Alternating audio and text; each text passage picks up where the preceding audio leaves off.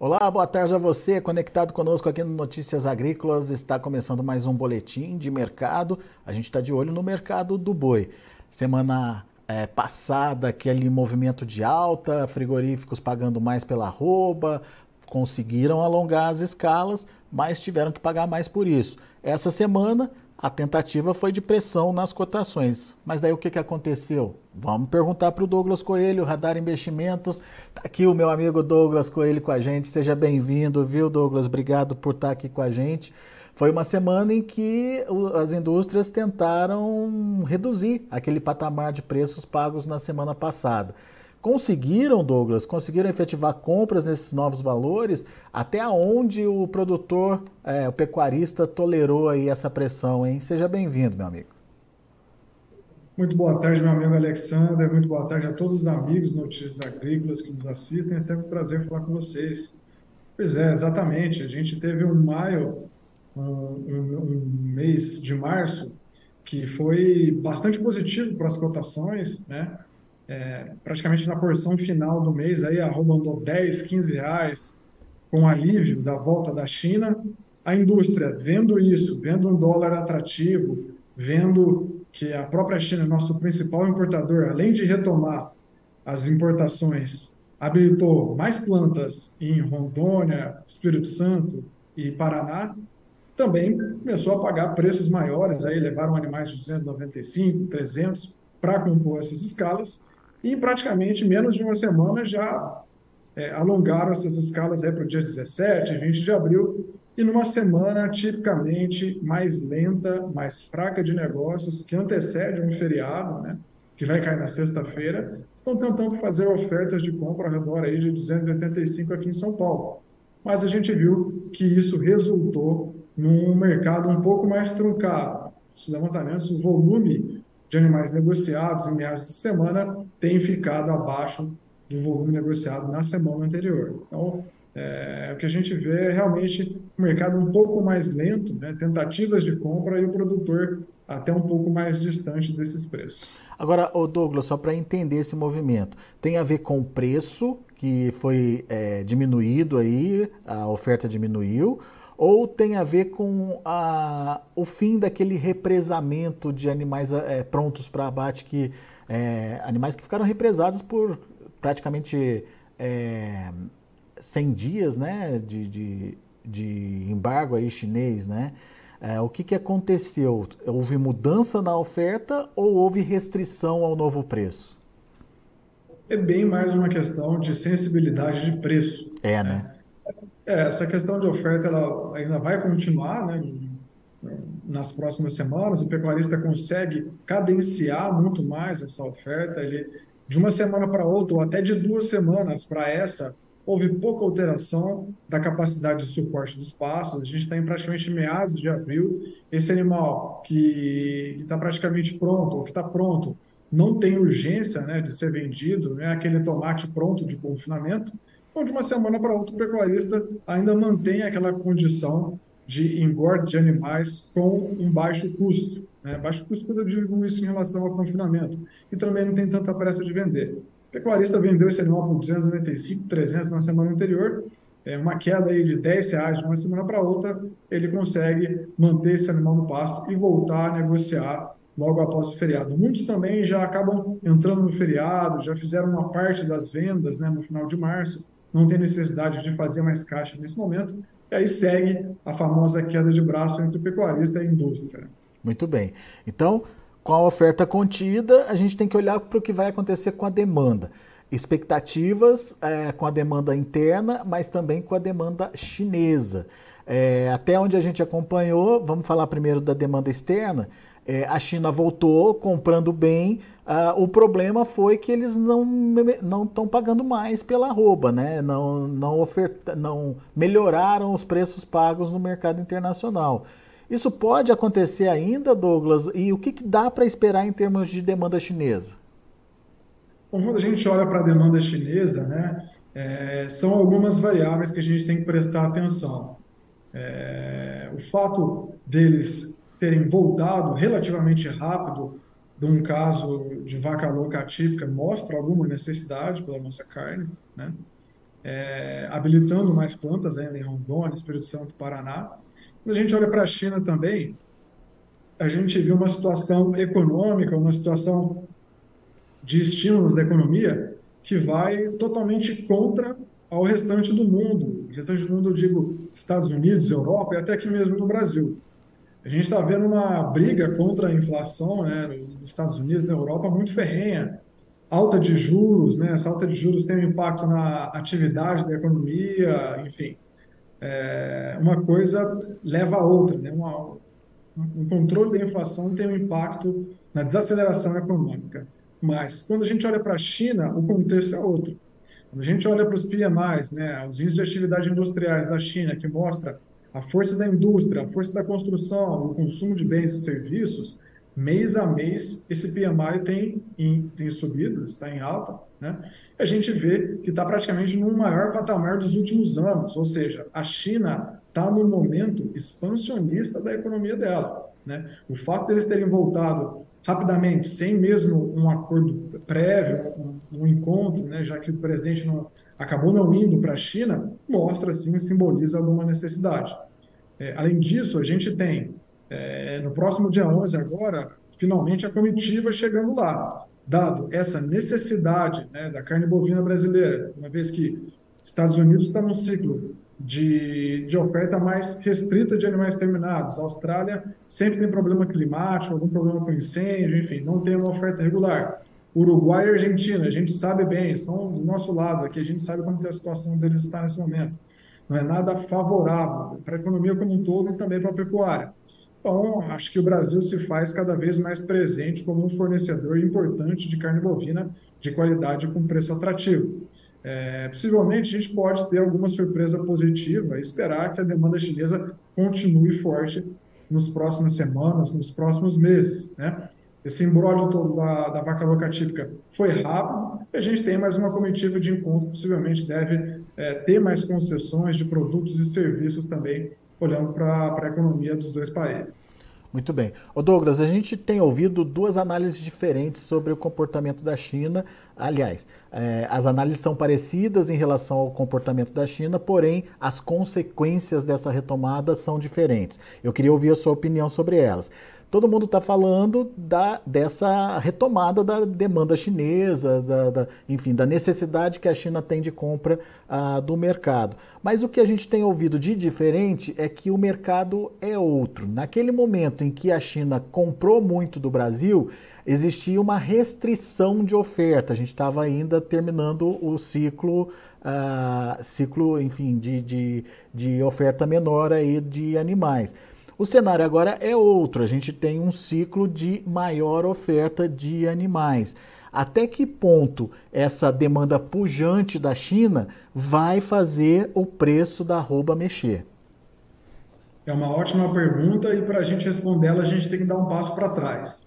Quando a gente fala de ciclo pecuário, né, a gente não está falando de um ano, de seis meses, ou numa variação rápida de demanda. A gente está falando numa série histórica em oscilações aí de 5, 4, 6 anos. Né? A gente tem que olhar a série desde 1974, 1980. E quando a gente pega essa série de, desde 1974, desde 1980 e traz até hoje, a gente vê que o ciclo pecuário até os anos 80, os anos 90, até 2000, tinha um sinal muito clássico de alta e baixa né, de preços junto com a participação de fêmeas nos abates. Né?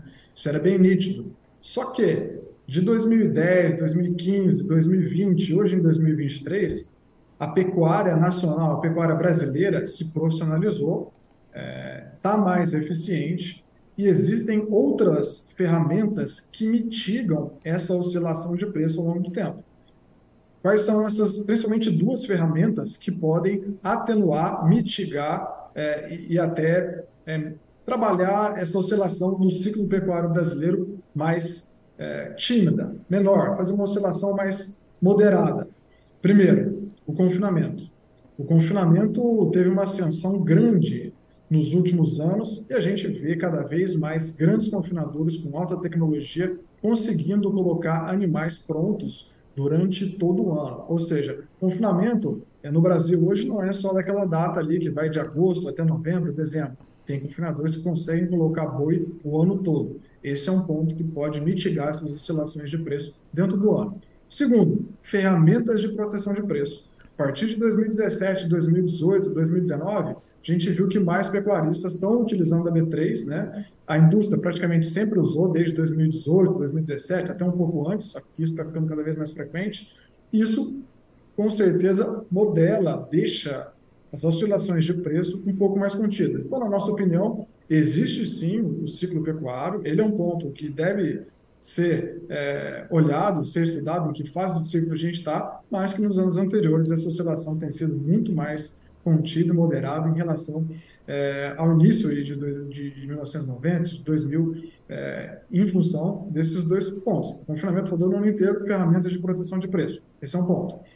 O segundo ponto, como que a gente poderia falar é, em relação é, à oferta e demanda? O que cria preço na pecuária e no mercado de commodities como um todo são os grandes choques de oferta e demanda. Ou seja, no momento em que está tudo estável, a gente teve um grande choque de demanda ou um grande choque de oferta, né? seja para cima ou para baixo. Quando a gente olha nesses grandes choques de oferta e demanda, eu consigo exemplificar o setembro de 2019. O que, que aconteceu em setembro de 2019? Houve aquela habilitação em massa de plantas para a China, né, que hoje se tornou o nosso principal importador de carne bovina. Então, naquele momento, houve sim um choque de demanda. Né? A oferta continuava praticamente a mesma, o ciclo é, de produção do bovino ele tem um tempo, ele não muda, né, do bezerro até o, o boi gordo terminado, mas aqui naquele momento, em setembro, a gente tem uma habilitação de, de, de mais de 30 plantas, né, enfim, para a China. Então, se a gente for olhar o gráfico de preços, esse choque da demanda né, fez é, praticamente no preço contínuo uma alta da roupa. A gente teve um choque de demanda em relação à oferta que fez o preço ganhar uma atração de alta. Olhando hoje é, para a China, a gente acredita que, o, que a demanda chinês, demanda chinesa, ela vem de uma base fraca de consumo per capita, né, mas de uma base consistente. Ou seja, é uma mudança de hábito aliada ao aumento de renda da população que não tem mais volta. O chinês gosta do produto, consome o produto, possivelmente nos próximos anos ele vai continuar consumindo mais. Esse é um ponto de sustentação. Qual seria o segundo ponto de sustentação? É, caso a China volte a habilitar mais plantas, caso haja plantas habilitadas, a gente pode ter mais um reforço nesse choque de demanda. Enquanto a oferta, ela demora a mexer muito mais. Né? Para a gente ter um choque de oferta, é, é difícil ter de um mês para o outro, ou de seis meses para o outro, uma derramada de boi ou uma falta de boi muito forte. Essa oferta ela demora bem mais lentamente para ter as suas nuances, as suas mudanças, enquanto o choque de oferta é mais rápido. Se a gente vê mais um choque de demanda é, nos próximos dias, nos próximos meses, é possível que isso pode trazer mais alguma sustentação. No Essa... momento a gente vê que a oferta teve pouca oscilação. Essa volta da, da comitiva lá para a China, agora com a presença do presidente Lula, pode trazer novidade, na sua opinião? É possível que sim, é possível que sim. Quando a gente fala de China, a gente está falando de uma caixa preta, né? Ou seja, é, é da vontade deles, mas é, dado os PMIs que a gente conversou mais cedo, é, atividade econômica, eu acredito que no momento lá eles estão numa atividade expansionista, isso pode trazer bons frutos para nós. Muito bem. Isso é, é demanda, demanda de exportação. Vamos falar de demanda interna. É, a economia brasileira não está ainda alinhada, não está azeitadinha. O que, que uh, a gente pode esperar em termos de demanda interna e o que, que você tem visto em termos de comportamento de demanda uh, nesses últimos tempos, principalmente uh, nesse último mês, né? Perfeito. Quando a gente olha para a demanda interna, a gente precisa olhar bem para a renda disponível da população. A inflação, ela teve um ligeiro recuo, né, nos últimos meses. Quando a gente olha para a ponta do varejo da carne bovina, a gente teve recuos curtos, pequenos, aí de 1%, 2% em alguns cortes. Isso não é relevante, né, ou seja, não vai ser isso que vai estimular o consumo de uma hora para outra. 1%, 2% num preço é praticamente aí muito mais simbólico do que relevante, né? É, mas olhando para essa, essa parte de economia como um todo, a gente viu uma apresentação do arcabouço fiscal, né? o mercado gostou disso, isso trouxe o dólar mais próximo aí de 5,05, 5,07, né? só que esse arcabouço fiscal ainda deve ser é, apreciado, deve passar pelas duas câmaras, né, Senado, pelo Senado e pelos deputados. Possivelmente deve ter alguma hidratação até ser é, realmente concluída. Olhando para o mercado interno como um todo, varejo a gente já viu que os preços da carne tiveram então, uma ligeira queda entre 1, 2, 3% aí, quando olha pontualmente em alguns cortes, né, é uma queda ligeira.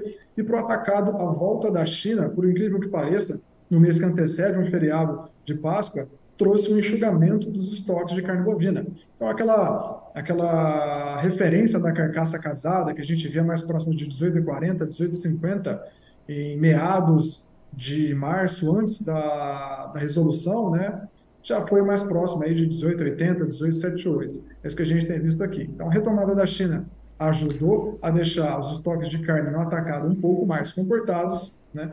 E, e os preços no varejo também é, deixaram de ter aquelas altas é, contínuas, estão um pouco mais comportados com quedas entre 1% e 3%, a depender de cada corte quando a gente olha nos últimos dias. Mas vamos, vamos focar no atacado então. Houve essa melhora então de preço da, da carne?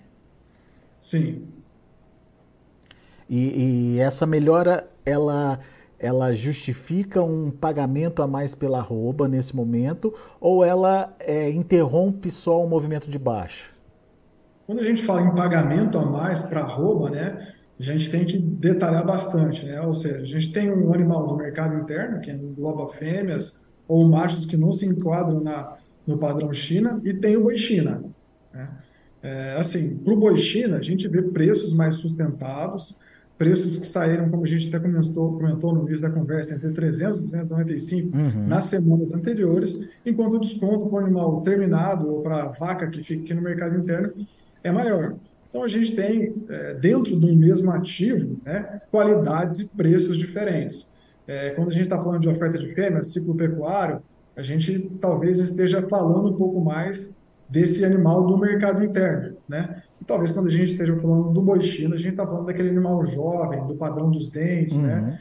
E aí a dúvida que fica também no ar, e é, um, é uma dúvida que até interessante para a gente conversar com os nossos clientes, a gente sempre tem esse bate-papo, é assim, será que essa, esse ciclo do pecuário, né, que boa parte dos analistas fala e comenta também, vai impactar no boi China? Será que esse boi China vai ter uma derrameira ou vai ser mais difícil de produzir esse boi China com a, com a própria economia chinesa puxando mais animal. Né? Então, é, a gente pode ter o diferencial boi China e o boi comum aumentando mais também, uma vez que as fêmeas podem ser ofertadas e, a, é, e o tempo para fazer ou a especificidade desse animal, boi China, ele é bem diferente. Né? Ele pode continuar sustentando, trazendo os indicadores aí um pouco mais para cima.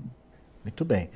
Temos que esperar mais um pouquinho então para saber é, para onde esse comportamento deve, é, deve caminhar, mas enfim, as perspe perspectivas no final das contas são boas, Douglas. Exato, exatamente. Né? Acho que a gente já viveu é, períodos mais duros, né? principalmente quando a gente olha em relação ao ano. A pandemia foi um ano de muita incerteza, é, seja no mercado externo, seja no mercado interno.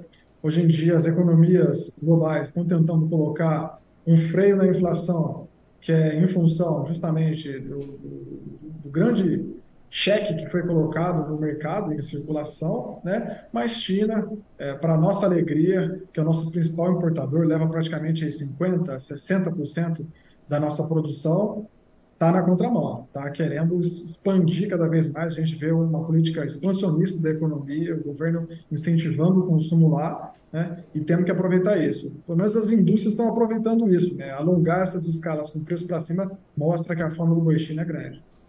Muito bem. Douglas Coelho, meu amigo, mais uma vez obrigado pela participação aqui com a gente. Volte sempre. Eu que agradeço pela oportunidade. Contem conosco. Um abração. Valeu, um abraço para você. Até a próxima. Tá aí Douglas Coelho, Radar Investimentos aqui com a gente no Notícias Agrícolas, analisando o mercado do boi. Douglas está um pouco mais otimista em relação à precificação da arroba. Ele acredita que um movimento de demanda mais intensa da China pode ajudar aí a enxugar a oferta no mercado interno e, consequentemente, melhorar os preços da arroba ao produtor também. Vamos aos preços lá na B3, rapidinho a gente vê na tela um dia de queda, queda até forte aí para o boi, abril 283,80, queda de 1,2%, maio 278,95, recuo de 1,08%, mesmo recuo para junho que fechou a 280, fechou não, está trabalhando nesse momento a R$ 280,30. E o julho, R$ 285,60, queda de 0,49%. Indicador CPE fechou a R$ 290,30, queda de 1,34%. A gente vai ficando por aqui, agradeço a sua atenção e audiência. Na sequência tem João Batista Olive com Tempo e Dinheiro.